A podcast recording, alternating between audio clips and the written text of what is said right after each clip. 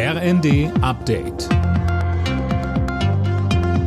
Stündlich neu. Auf den Punkt informiert. Ich bin Linda Bachmann. Guten Morgen.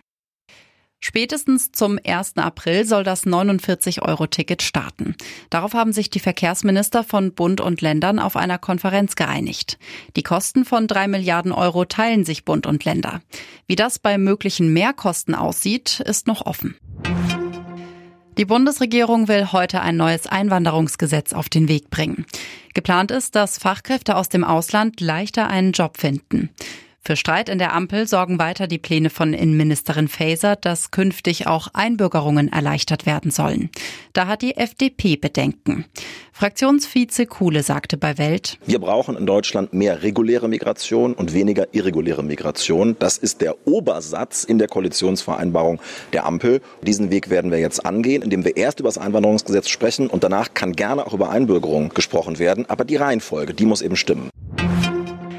Am Landgericht Kaiserslautern soll heute das Urteil um die tödlichen Schüsse auf zwei Polizisten im rheinland-pfälzischen Kusel gesprochen werden. Der Hauptangeklagte soll Ende Januar eine Polizistin und einen Polizisten erschossen haben. Mehr von Dirk Justus. Der 39-Jährige hatte bei einer Verkehrskontrolle auf die beiden Beamten gefeuert, laut Staatsanwaltschaft aus Habgier, um Wilderei zu verdecken. Die Anklage fordert wegen zweifachen Mordes lebenslange Haft für den Mann. Die Verteidigung wies den Mordvorwurf zurück. Einem Mitangeklagten wird Wilderei vorgeworfen. Die tödlichen Schüsse auf die Polizisten hatten bundesweit für Entsetzen gesorgt. Bei der Fußball-WM stehen vier weitere Teams im Achtelfinale.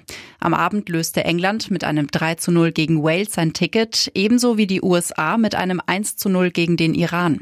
Zuvor waren die Niederlande in die K.O.-Runde eingezogen, nach einem 2 zu 0 gegen Gastgeber Katar.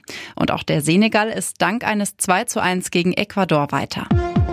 Alle Nachrichten auf rnd.de